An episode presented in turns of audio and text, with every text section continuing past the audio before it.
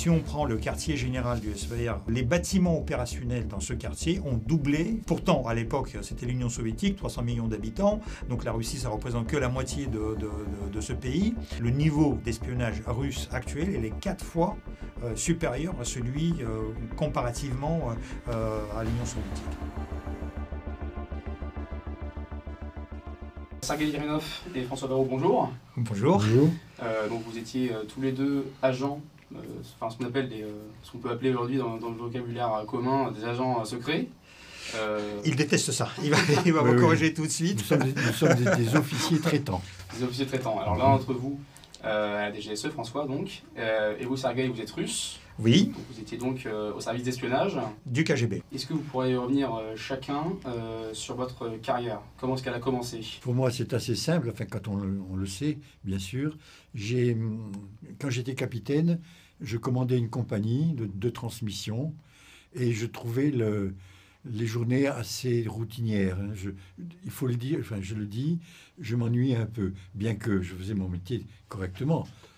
Et un jour, j'ai vu passer dans un bureau de l'état-major où j'étais, un, état-major de brigade, euh, une note de service euh, indiquant qu'on pouvait aller voir que les jeunes officiers, capitaines ou commandants, pouvaient, euh, étaient invités à, à visiter la, le SDEC. À l'époque, c'était le service de documentation, d'espionnage et de contre-espionnage. Donc, euh, j'ai sauté sur l'occasion. J'ai fait une demande. Et trois ou quatre mois après, euh, j'ai été invité à me diriger dans cette entreprise, dans ce service. Euh, boulevard Mortier, parce que c'est, les bureaux sont boulevard Mortier à Paris, à la station du métro Les Lilas. J'ai été très très surpris, agréablement surpris par ce qu'on y faisait. Après avoir fait cette visite, j'ai fait une demande officielle d'intégration dans cette, dans cette structure. Et euh, cinq ou six mois après, j'ai reçu une convocation pour, les, pour passer les premiers jours et suivre une formation d'une année là-bas. On apprend à, manipuler des personnes. C'est très psycho ce qu'on fait, mais aussi très intellectuel. Enfin, le, je, crois me souvenir que la, première journée où on nous sommes retrouvés une vingtaine dans, une salle, la première chose qu'on nous a fait faire, c'est une dictée. oui, quand même, une dictée, c'est incroyable. Et après, on nous, a, on nous a réappris à faire des synthèses c'est-à-dire avec sur 250 pages, il faut résumer ça en 200 mots. Hein, c'est ça la synthèse. Donc moi j'ai vécu en Union soviétique, je suis né en 1961, euh, le jour où euh, la CIA euh, a essayé de renverser pour la première fois le, régime de Fidel Castro. Donc en fait cette année 60 ans, donc c'est dans l'actualité. C'est pour vous, placer déjà l'action. donc après le KGB, en gros c'est un, un énorme ministère de sécurité des euh, donc, qui, qui, compte, qui comptait à l'époque euh, plus de 400 000 personnes. Et le service d'espionnage extérieur, de renseignement extérieur, n'était qu'un tout petit service. On était 10 000 euh, dans, ce service. Après, les choix euh, de, personnel pour ce service se passent exactement euh, comme en France. Ça veut dire on, est, on choisit les gens parmi les étudiants ou, les militaires ou les gens qui, s'occupent de la géopolitique des, relations internationales. Moi, je faisais partie, enfin, je, faisais mes études à l'Institut des relations internationales, ça s'appelle le MGIMO. C'est une institution qui est placée sous l'autorité du ministère des, Affaires étrangères russe. Donc euh, notre chef, c'était Gromyko, le grand Gromyko, qui a fait les, euh, ces, années euh, avec Staline. donc en fait, c'est un grand nom de, déjà de, la Deuxième Guerre mondiale et puis de, l'époque précédente. Et donc cet institut est un vivier pour les services de renseignement, que ce soit militaire, le GRU, GRU, euh, de l'état-major euh, du ministère de, la Défense, ou le KGB, qui est un service plus politisé. La différence par rapport à François, c'est qu'on ne met pas les, petites annonces, on ne met pas, on passe pas les notes de service dans, les services.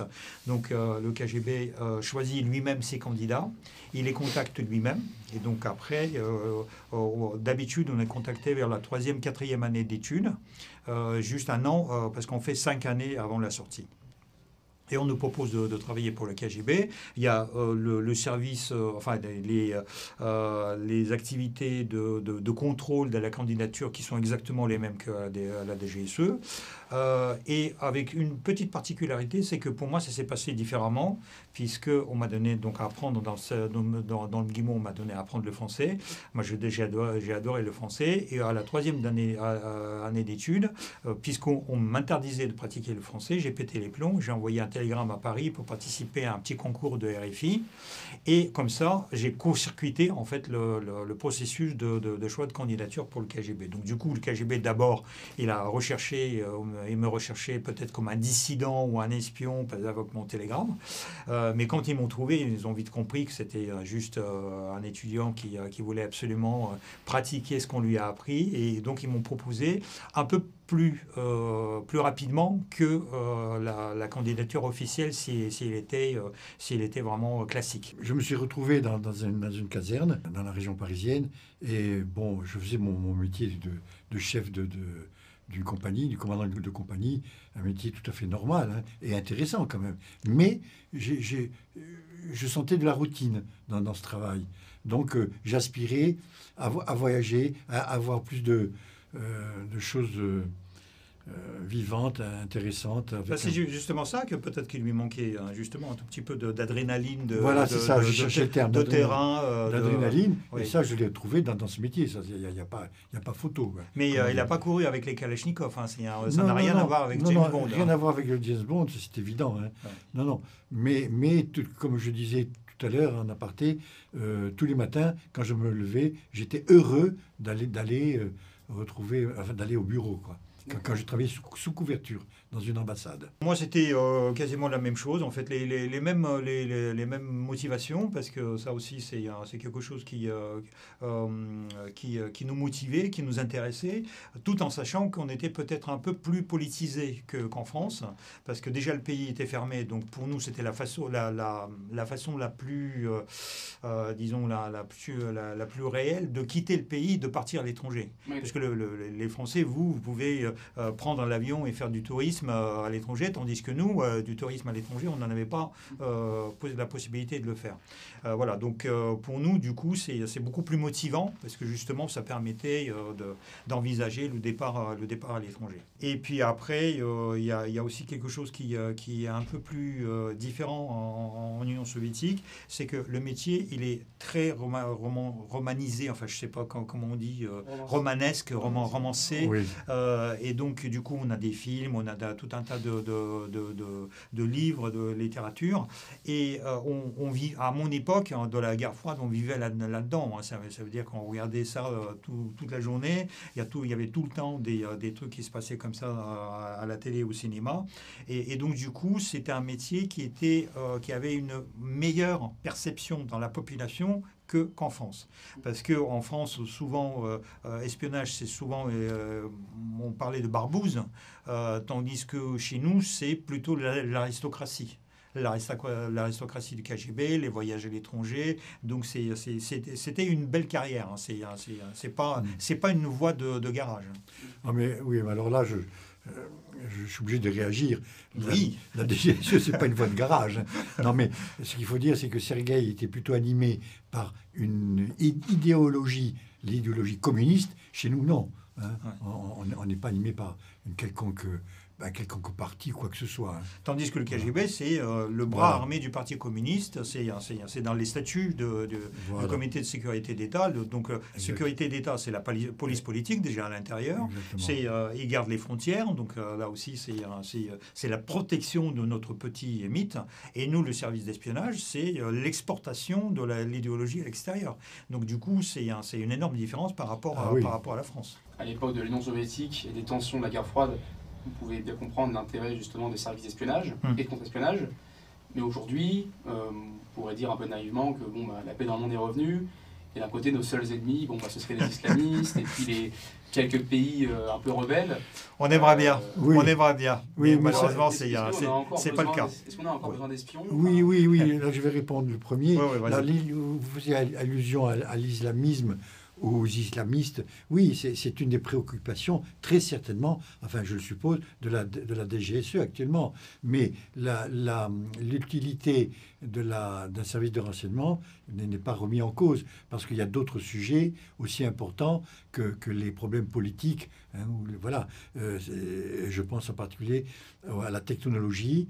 Vous savez, euh, prendre une, dans, des lieux de recherche où on fait de la recherche et du développement, par exemple, qui est vraiment une chose importante, eh bien, si on arrive à découvrir ou à prendre des, procédés de fabrication et qu'on les ramène en France euh, dans, une, dans une entreprise, une industrie automobile, par exemple, mais c'est autant de gagner.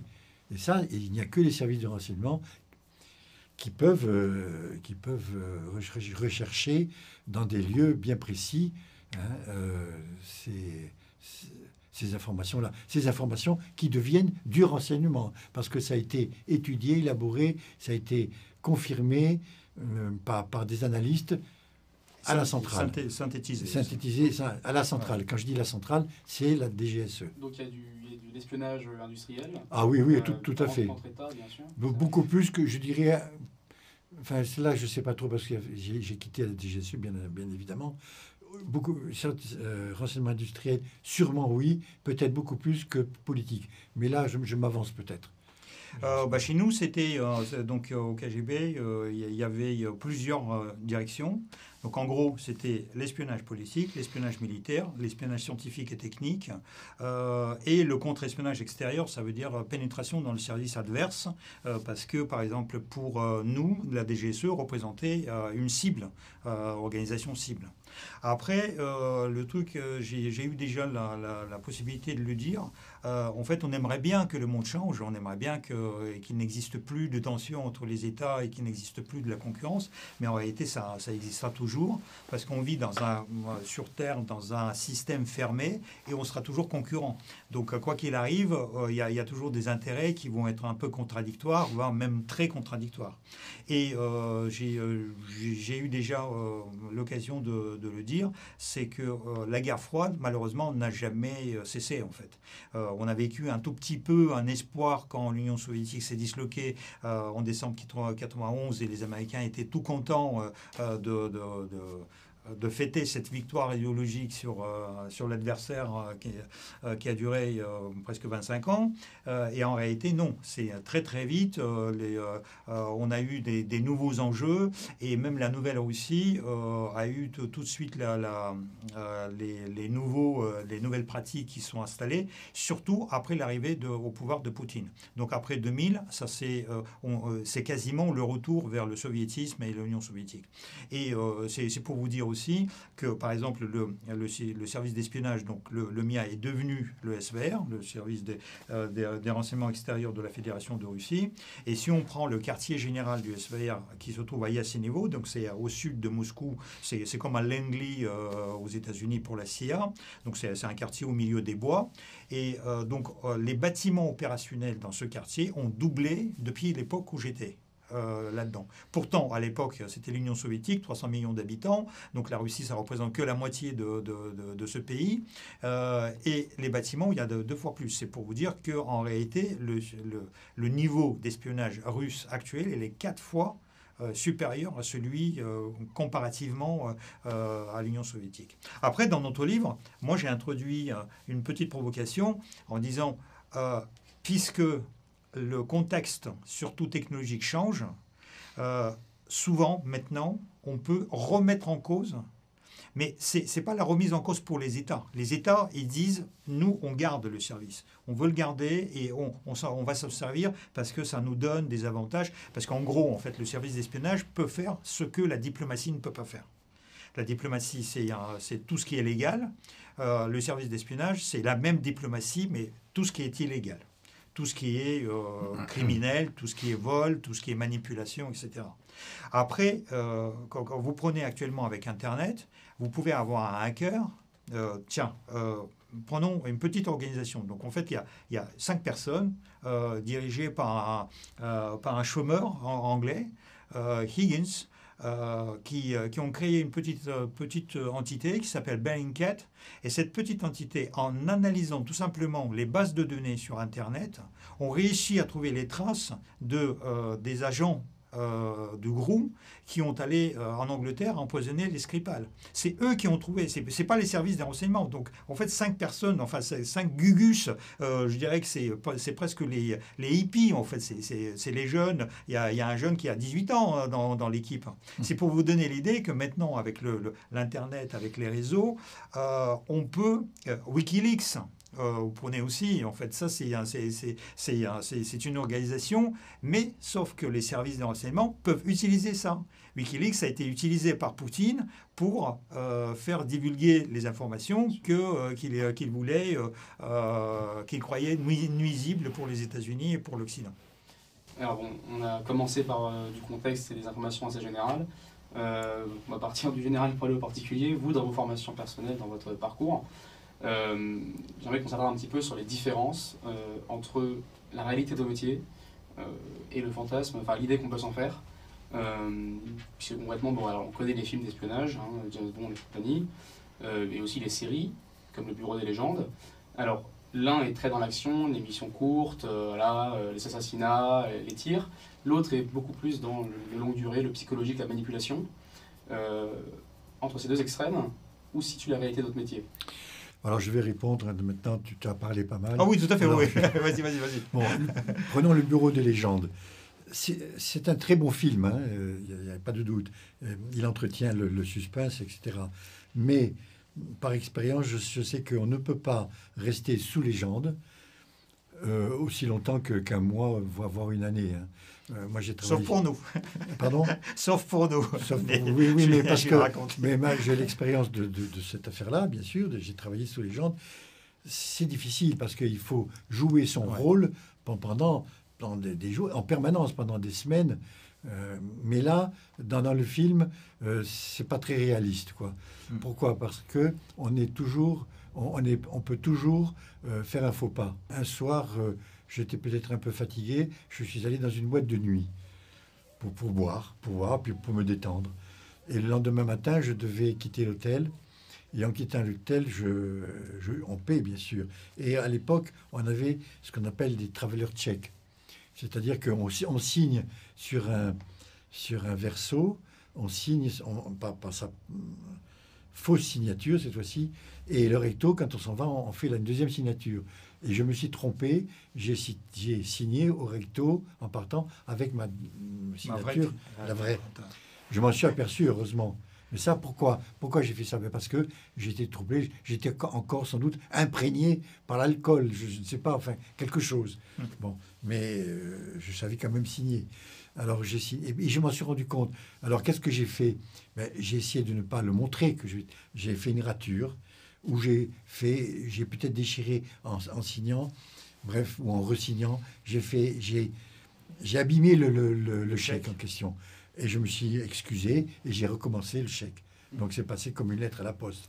Ça n'y a aucun problème. Ça, voilà, ça c'est un, ça, m'est arrivé. Et euh, euh, donc, euh, moi, je reprenais un tout petit peu François, parce que nous, donc, on fait au KGB à, à Stasi, dans la République démocratique allemande, on avait un service qu'on appelle le service des illégaux. C'est-à-dire que c'est, en gros, c'est la couverture profonde. Là, on, non seulement dans le bureau des légendes, on vous donne la légende, mais vous, êtes, vous restez français. On vous donne juste un faux passeport avec les, les, faux noms, mais vous restez français, sauf pour, pour une personne qui, qui joue l'italien au Moyen-Orient, euh, mais la majorité joue les Français. Tandis que nous, notre service, euh, il était réputé euh, pour envoyer les gens qui devaient jouer les étrangers. Donc en fait, c'est plus la série, si on parlait des séries, c'est plus la série The Americans et non pas le Bureau des légendes. répondant, pour répondre aussi à votre question, l'action réelle, elle se, se, elle se place beaucoup plus près du bureau de légende que de James Bond. James Bond, c'est vraiment une caricature. Hein. Il y, a, quasiment, euh, quasiment jamais les trucs qui, qui, se passent comme ça. On, ne va pas sur le terrain en se présentant James Bond en, en costume My name is Bond. my name is Bond. donc c'est plutôt quand même le Bureau des légendes, tout en sachant que le Bureau des légendes, je suis d'accord avec François, c'est une excellente série, c'est un, un excellent euh, cinéma. Ça veut dire que c'est très intéressant à regarder, mais dès que nous, nous branchons notre cerveau euh, professionnel, on voit euh, toutes les... toutes les les failles, les, failles, les, petites failles, les, grosses failles, etc. Bah, je, vous donne quelques exemples. Par exemple, Marina Loiseau, une femme est envoyée en Iran c'est juste une connerie. On n'envoie jamais une, dans, un pays comme Iran, on n'enverra jamais une, espionne qui, est femme, euh, parce que déjà il y a personne qui va lui, lui parler. Enfin, elle sera incapable de, faire quoi que ce soit sur un truc comme ça. La même chose, euh, il y, a, une euh, professionnelle du bureau des légendes qui pantoufle, en fait, qui quitte le, le bureau et est installée comme chef de sécurité en Égypte.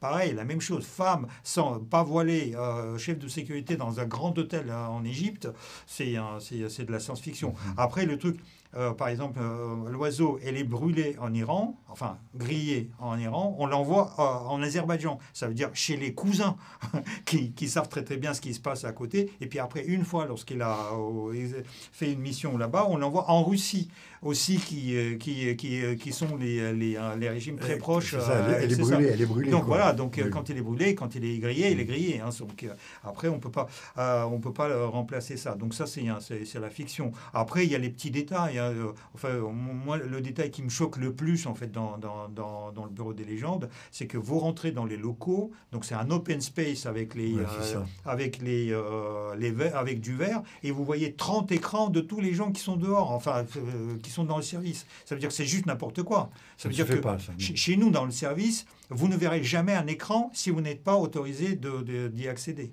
Mmh. Vous verrez jamais un écran. Euh, donc vous, François, vous avez été déployé sur plusieurs territoires, euh, dont le Pakistan, sous couverture, sous légende. Non, non, sous couverture. couverture. Alors, alors justement, la, différence, c'est que la légende, entre autres, vous apprenez un métier, et ce métier, vous allez l'appliquer, vous allez le faire dans le pays dans lequel vous êtes envoyé. Comme, au théâtre, hein, voyez, c'est pour ça que je, je, fais ce parallèle avec le théâtre. Mais sauf qu'au théâtre, on, on, on, change, on a une nouvelle personnalité, comme dans la légende, mais ça dure au maximum une heure, une heure et demie. Hmm. Voilà. Et ça, on peut, tenir au théâtre. Hein. Si, si Lazare ne fait pas rire, il n'est pas crédible. Hein. Et la couverture, c'est autre chose. La, couverture, on, fait un vrai métier sous, sa véritable identité. Je donne un exemple. En général, c'est dans les ambassades qu'on fait cette couverture-là. Pourquoi? Parce que si on est pris nous-mêmes la main, ce qu'on ce qu'on dit euh, souvent la main dans le sac, c'est-à-dire on est dénoncé par les services adverses, la seule chose qu'on peut risquer, c'est être rapatrié. Euh, on est euh, persona non grata. Par persona non grata, voilà. Hein, mais on va pas en prison. Alors que l'agent, lui, qui est notre source, hein, si elle est prise la main, si elle est prise cette, cette source, elle est prise la main dans le sac, lui, il, va en prison, voir le peloton d'exécution. Hein. C'est ça. Il faut faire très attention à ça. Donc, notre rôle, c'est de former ces agents-là. En 1991, c'était grâce à Gorbatchev, c'était la première fois où l'ENA a accepté les élèves soviétiques euh, au sein de l'école. Et donc, le KGB, quand, quand, il a su qu'on proposait de faire ça, il en a profité. Et en plus, on a un tout petit peu rigolé. C'est un peu méchant ce que je dis, mais parce que en fait, je suis devenu en plus boursier du gouvernement français. C'est les Français qui m'ont payé les études. Donc, en fait, en fait, euh, c'est vrai que oui, c'est vrai qu'entre les généraux, on se moquait quand même un tout petit peu de, la France par rapport à ça. Alors, il y a quelque chose qui vous a peut-être pas, euh, qui, vous étonne peut-être, c'est que Sergueï parle un français impeccable. Merci. Hein ah non, mais on, le prendrait pour un français. Bah, normalement, j'étais, destiné à travailler, à travailler comme un français ah, moi, je suis pour étonné, le hein. Si on est sujet à, ce genre de, euh, de défaut, enfin, de cette, la paranoïa, euh, on ne fait pas ce métier-là, déjà. Hein. Parce qu'il faut être extrêmement solide en, termes de, psychologie. Hein. Hmm. Bon, donc non, non, moi ça, ça j'ai jamais été pris par ce par ce phénomène-là. Disons par paranoïa, c'est un terme qui est péjoratif. Hein. Mais oui, en plus. Donc on est on est quasiment, c'est une maladie, quasiment une maladie, euh, maladie mentale. Donc c'est c'est pas. Oui, oui. Si si on a une double personnalité, elle est momentanée. C'est dans le cas de la légende, par exemple. Mais on sait très bien qu'on joue un rôle Hein. Ça, Après, il y a le truc aussi, c'est que c'est un métier qui est particulier. Ça veut dire qu'on est quand même sur, sur nos gardes. on n'est pas, parano, on n'est pas paranoïaque. On est sur les gardes. on est sur nos gardes tout le temps. On regarde tout ce qui nous entoure. Mais pour ça, euh, on a suivi la formation. On nous a appris justement, euh, parce qu'en fait, en gros, euh, vous prenez n'importe quelle personne, elle devient paranoïaque parce qu'il a un regard, euh, il, lui semble qu'elle est suivie, il lui semble que tout le monde lui en veut, etc., etc. Nous, nous avons des moyens techniques et les moyens professionnels pour savoir exactement si on est suivi ou pas, si on nous cherche ou pas. Exactement. en fait, on nous donne de, des, des, techniques, des, techniques de, de, détection de ce qui est réel et ce qui n'est pas réel. Alors, il y a une chose que je voudrais souligner. On, était à 4 euh, ou 5 000 kilomètres de distance pendant que nous travaillions et nous avons reçu la même formation. Exactement. Ah, ça, c'est incroyable. Exactement. Je, le vois de, jour en jour. Hein. C'est ça, c'est ça. Par exemple, comment faites-vous pour détecter euh, une personne qui vous a pris en filature? Ah ben, il y a des, oui, il y, a, des techniques, oui, bien sûr, mais des techniques qui sont tellement simples que j'ose à peine en parler. Mais, mais non, mais parce que j'en ai parlé une fois et Sergei m'a reproché d'être un has Non, non, mais vas-y, vas-y, vas-y, vas-y, raconte. bon, quand, quand, vous êtes suivi, d'abord, il ne faut pas montrer qu'on est suivi. Déjà, c'est la première technique. Hein. Mais il y a des techniques qui permettent de, le savoir. Par exemple, vous êtes dans, dans, une rue et vous voulez savoir où vous en êtes, est-ce que vous êtes suivi ou pas. Eh bien, vous vous arrêtez devant une vitrine d'un magasin, par exemple, vous vous arrêtez. Mais ça, c'est très gênant pour celui qui est derrière et qui vous suit. Parce que à ce moment-là, vous pouvez par un petit coup d'œil, mais naturel, vous vous arrêtez, puis en même temps, vous allumez une cigarette. Donc vous vous tournez un peu, et puis sans en avoir l'air, vous voyez bien une personne qui s'arrête. En revanche, c'est pas normal ça. En revanche, c'est pas improvisé hein, ce, ce truc-là. C'est pas comme dans les films. Oui, oui, oui. Euh, dans les films, les, les, gens, ils sont nerveux, ils se, ils se retournent tout le temps. en fait, pas ça, le cas. S'arrête. Là, là, nous, c'est pas ça. C'est pas ça du tout. Il, hein. faut être le plus naturel possible. S'arrêter euh, devant une vitrine pour regarder en même temps sortir son paquet de cigarettes. Toujours des, des, choses motivées. motivées. c'est naturel. Hein. il, faut, il faut que les gens qui vous suivent croient que vous faites quelque chose de naturel, naturellement. Un, autre système, et là, et là Sergei va, va sourire, eh bien, zut, mon, lacet est fait. Vous arrêtez pour refaire, refaire le salé de votre, euh, de votre chaussure, si tant est que vous y ayez des salés, et des, lacets, pardon. Eh le, type derrière qui vous suit, il est emmerdé, quoi. Hein, parce que il faut qu'il s'arrête, lui aussi. Ou, ah, alors, ou alors il y, y a, le pire, c'est qu'il continue il, ne s'arrête pas, il continue là. Hmm. Enfin, là, ça marche normal. Mais là, c'est foutu pour lui parce que hmm. à ce moment-là, vous faites demi-tour, vous, puis bah. il, va faire demi-tour aussi. Mais il a perdu. À moins, à moins que il y ait, euh, il soit deux ou trois à faire la filature. Mais ça, c'est déjà une technique. Ça, hein ou 25. Ou, 25. Mais ça, c'est déjà, c'est déjà difficile à faire. Hein. Moi, je l'ai fait en voiture, euh, c'est pas facile. Hein. Bah, disons qu'en réalité, le, truc, c'est ça. C'est que euh, nous, quand on, a, euh, quand on est sur le terrain, on a par exemple des, des opérations, des missions, des, des, opérations, on doit rencontrer notre source ou notre agent. Mmh. donc, avant de rencontrer cette source qu'on préserve, donc on doit la garder secrète, on la protège, on fait tout pour, pour, Ne, pour ne, pas la faire griller devant le service de compte espionnage de son pays. Mmh. Donc on programme un itinéraire de contrôle, ce qu'on appelle un itinéraire de contrôle. Ça peut durer d'une heure jusqu'à trois heures. Si l'opération est vraiment importante, on prévoit un itinéraire de contrôle dans la ville de Paris, par exemple. J'ai euh, rendez-vous sur les Champs-Élysées. Mais je vais commencer un truc, je vais traverser toute la ville, et cette traversée de la ville doit être motivée. Ça veut dire que je vais m'arrêter dans les magasins, dans les entreprises, dans les petites... Euh, euh, les gens qui vont me suivre, ils vont dire oui, mais euh, il vague à ses occupations, il fait ses courses, il, rencontre des gens, il, boit un café quelque part. Et donc tout ça, ça doit être motivé et tout à fait logique, mhm. sans jamais montrer que vous cherchez la filature. Et après, vous devez créer des situations dans lesquelles eux, ils vont se révéler. Par exemple, vous, vous pouvez avoir une petite ruelle euh, qui, qui, tourne, donc vous, vous tournez le, coin, et tout de suite derrière, vous avez un magasin avec une vitrine. Donc vous rentrez tout de suite euh, dans le magasin, et vous vous placez devant la vitrine et les gens qui, sont, qui, qui suivent derrière, donc ils vont vous suivre, donc ils vont déboucher dans la même rue et vous allez les voir devant vous. C'est la technique. Donc, voilà, c'est voilà, que j'expliquais tout à l'heure. Des, trucs comme ça. Euh, la même chose lorsque vous arrêtez devant la vitrine, donc vous voyez tous les gens qui sont, qui sont derrière.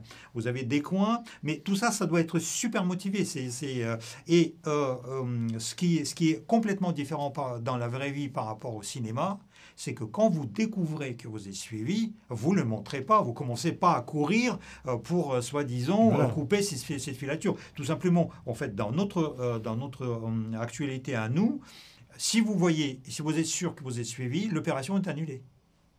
Ça veut dire que vous, vous allez tranquillement rentrer chez vous, et euh, avec chaque source ou chaque agent, vous lui donnez rendez-vous, par exemple, aujourd'hui à 15h. Et si je ne viens pas, c'est dans deux jours, au même endroit, à 17h. Hmm. Ou, après, encore dans deux jours, à 19h. Euh, ça veut dire que vous, euh, vous, vous avez toujours un protocole pour ne pas perdre ce contact avec votre source, mais vous devez être sûr que vous n'êtes pas suivi. Le problème actuel, c'est qu'il y a la technique maintenant. Donc vous avez les caméras partout en ville. Vous avez maintenant des gadgets qui sont très faciles, euh, même euh, n'importe qui, le, le, citoyen lambda peut, euh, peut, peut, les acheter. Et donc, vous imaginez, par exemple, si on vous place le, ah, voilà, sous, la voiture. Donc, vous ne verrez personne. Vous verrez personne autour de vous. Vous, vous, vous pouvez faire n'importe quel itinéraire, vous pouvez passer 5 heures à les chercher, vous ne les verrez jamais. Parce qu'ils seront derrière à, un kilomètre en regardant leur écran de, GPS et en regardant tout ça. En revanche, il y a, autre chose aussi. Euh, ce qu'on nous utilisait, c'est les, les, contre, euh, les contre-filatures. Ce n'est pas la même chose euh, pour la DGSE. On utilise le même terme, mais c'est qui ne, montre pas la même chose. Pour nous, la, la contre-filature, c'est que moi, je fais mon itinéraire de contrôle dans un sens. Mais quand l'opération est vraiment très importante, je peux demander à un collègue de faire la même chose, mais à l'envers. Et donc, du coup, euh, on se donne rendez-vous. Donc, il, sait par où je vais passer. Et il va trouver les, moyens pour se mettre sur mon itinéraire, pour regarder qu'est-ce qui, qui, se passe autour de moi. Parce que moi, je peux, je peux ne pas les voir. Comme on dit, il y a, a peut-être des gens qui vont être à 100 mètres, à 150 mètres avec leur truc GPS, mais lui, il les verra. Parce qu'à un moment donné, ils vont quand même déboucher, ils vont changer peut-être des habits pour... Euh, et donc ça, lui, il pourra le voir. On, vous demande d'aller euh, dans une entreprise pour, euh, aller, pour aller voler un document ou faire, ou faire voler. Mais vous vous apercevez que tous les matins, par exemple, parce que vous avez fait des, des, contrôles visuels sans, sans, vous faire prendre. Hein, des repérages. Des repérages, voilà. vous vous êtes aperçu que la même personne prend le même train ou le même bus et mieux que ça, il travaille dans, dans, le bus ou dans le train avec son ordinateur. Mais qu'est-ce que vous faites? Vous allez essayer de, de, vous mettre à côté de lui. Et puis, par un prétexte anodin, une cigarette ou, ou on se cogne ou quelque chose, on s'excuse ou on demande du feu. Bon, ça c'est vraiment anodin. Et, vous entrez en conversation avec la personne. Et mieux, si, si, encore, euh, si, euh, si vous avez repéré ses intérêts, et euh, donc c'est provoquer son intérêt pour vous. Son intérêt, voilà. Ça veut dire que vous, par exemple, vous avez appris qu'il aime Bach. Oui, il, va raconter il, ça. il aime Bach, voilà. Bah, à ce, moment-là, la prochaine fois, vous mettrez un disque de Bach en, bien en évidence. Et vous allez peut-être lui offrir, je ne sais et, pas. Et en fait, lui, c'est lui qui va vous poser les questions en disant, mais tiens, vous, vous aimez Bach mais moi aussi j'aime Bach, et donc euh, comme ça, ça, ça, permettra de, lancer la conversation. Ça, ça s'appelle une manipulation, mais ça prend du temps, hein, parce qu'il ne faut pas montrer qu'on s'intéresse trop à cette personne. Il faut que ça vienne naturellement.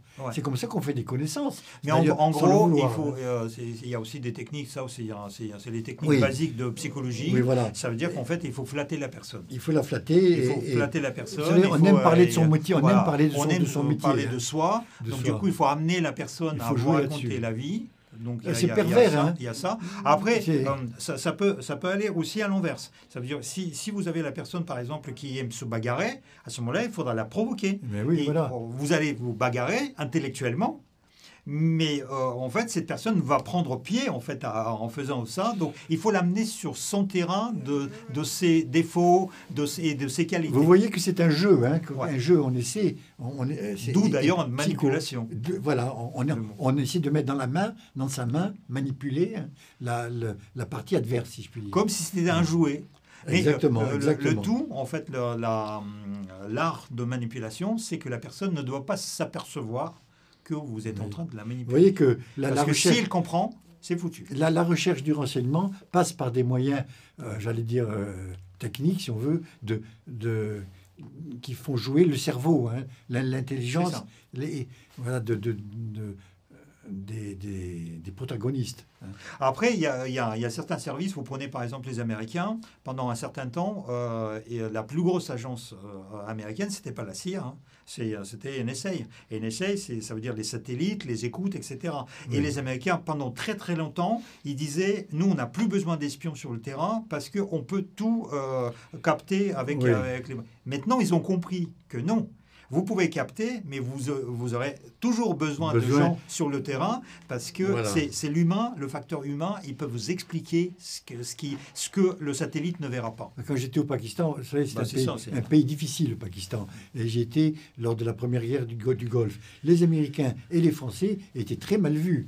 Hein. C'est ce qui se passe actuellement. Actuellement, euh, après, après la déclaration de Macron sur, euh, sur, sur, les caricatures, les Français sont, Le phénomène est rejoué au hein. Pakistan actuellement. Hein. Donc euh, là, euh, j'avais moi un pistolet.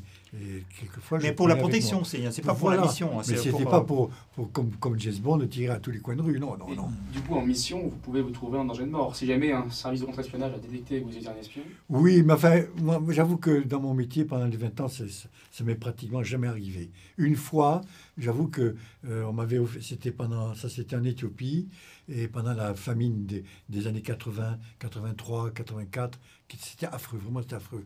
Et on m'avait offert euh, une, une, salade. Une salade, c'est pas un cadeau, hein. mais à l'époque, c'était quelque chose de formidable, hein, une salade. Et bon, mon esprit était là, pour le coup, il était en éveil, et j'ai donné les salades à, des lapins. Comme j'avais des enfants avec moi, on avait acheté des lapins pour, pour les enfants. Mais les lapins, ils étaient morts le lendemain matin. Mais vous savez, j'ai eu quand même une sacrée trouille, hein, parce que si j'avais pas fait ça, euh, moi, je ne serais pas là en train de vous raconter tout ça. Après, le, les, armes, c'est la même chose que pour les, les, policiers. La plupart des policiers, vous prenez Maigret, bah, Maigret, il n'a jamais sorti son arme, hein, quasi, quasiment pas. Hein. Euh, ça veut dire nous sommes, nous font quand, même un métier intellectuel.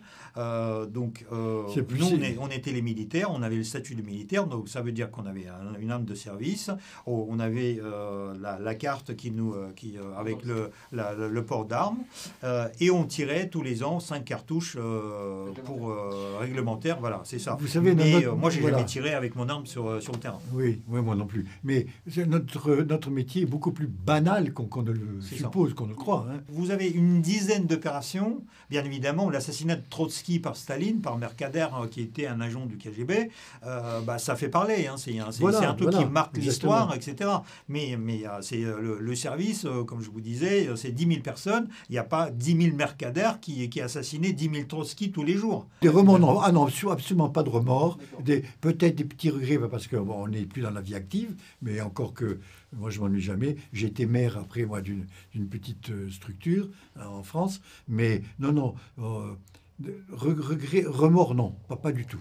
Et moi, si. Si, si, c'est quelque chose qui, qui m'a travaillé, qui, qui, m'a toujours travaillé, euh, parce que justement, je, raconte dans le livre les, les trucs, c'est qu'à un moment donné, on me poussait euh, pour la légalisation dans le pays de, de, trouver une, en gros une femme pour, pour se marier. Et donc, et là, j'avais le blocage parce que justement, je me rendais compte que j'allais amener cette personne vers euh, le crime. En fait, pour, pour moi, c'est normal, je suis dans, dans l'action. Quand on est dans l'action, on ne se pose pas de questions, pas, pas trop de questions par rapport rapport à nous. Donc ce que, ce, ce que nous faisons nous, on sait que c'est illégal, que c'est criminel et qu'on va être jugé si on est pris la main dans, dans le sac, si on n'a pas la, la, la protection diplomatique.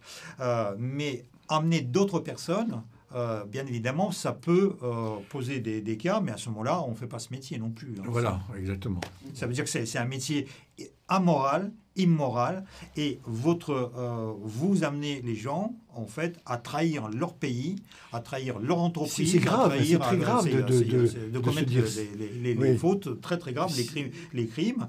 Et donc, si vous avez des remords euh, constamment à faire ça, c'est que vous êtes trompé de, métier. Oui, c'est ça, tout à fait.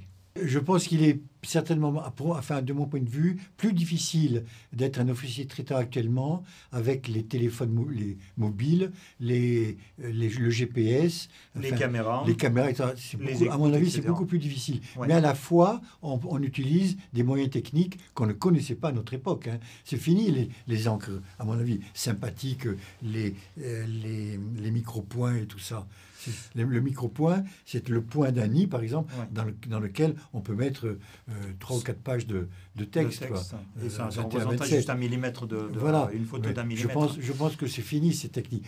mais, mais, bon, ça, on les remplace parce que maintenant vous pouvez remplacer, euh, vous pouvez prendre un fichier, une, une photo et mettre par, par les moyens de logiciel, mettre l'information dans un, dans un fichier photo. donc à l'œil nu, on ne verra absolument pas, mais on va remplacer juste, on va remplacer quelques pixels euh, par l'information. Donc du coup, ça, ça, ouvre. En fait, ça, techniquement, on a énormément plus de facilité côté espionnage. Mais en même temps, ça facilite aussi le travail de contre-espionnage pour, euh, pour euh, contrer ce que, ce que vous faites. Donc du coup, je suis d'accord avec François. Je crois aussi qu'actuellement, c'est quand même beaucoup plus compliqué qu'à notre époque. Oui, et, plus difficile. Un exemple, mais flagrant. Vous pouvez, par Internet, envoyer une page blanche à, un interlocuteur, mais il y a des techniques pour vérifier si la, plage, la page est, très facile hein, et rapide. il suffit de faire des contrastes. Vous le voyez tout de suite si la page euh, blanche contient de l'information. Eh bien, autrefois, une page blanche, euh, c'était difficile de déceler parce qu'il fallait des, encres spéciales, parce que y a, ou des révélateurs spéciaux que tout le monde ne peut pas avoir. Après, ça ne, veut, ça ne veut pas dire que les anciennes techniques, euh, là en revanche, je ne suis pas d'accord avec toi, c'est qu'en en fait tout ça, euh, on en parle de, dans, le cas présent, euh, dans le cas normal mmh. euh, de, la vie normale en Occident, dans les pays développés. Mais vous allez en Afghanistan, au Pakistan, vous êtes au milieu de la montagne, bah, les anciennes techniques, elles marchent comme avant, il n'y a, aucun problème. Et, vous avez aussi que, par exemple, n'importe quel pays de l'OTAN et vice-versa, en fait, ceux, ceux, qui sont en face, la première chose qu'il étudie en cas de guerre, c'est de, faire de faire exploser des, des bombes pour couper votre réseau informatique, pour couper votre réseau électrique. Ça veut dire que et on vous coupe tout, et si vous n'avez pas les anciennes techniques, eh ben, c'est foutu. Euh, c'est foutu. Ça veut dire eh qu'on on continue à apprendre les anciennes techniques au cas bien où sûr, bien il y aura une guerre, il y aura toute la coupure de, de, de tout, euh, tout, le réseau électronique, électrique, et à ce moment-là, bah, on va utiliser le morse, on va utiliser et en, plus, les, les, anciennes, hein. les anciennes techniques sont formatrices parce que ça vous donne la possibilité d'inventer, de créer des choses nouvelles. Vous voyez ça, c'est important aussi. Eh ben, merci beaucoup. Bah, merci.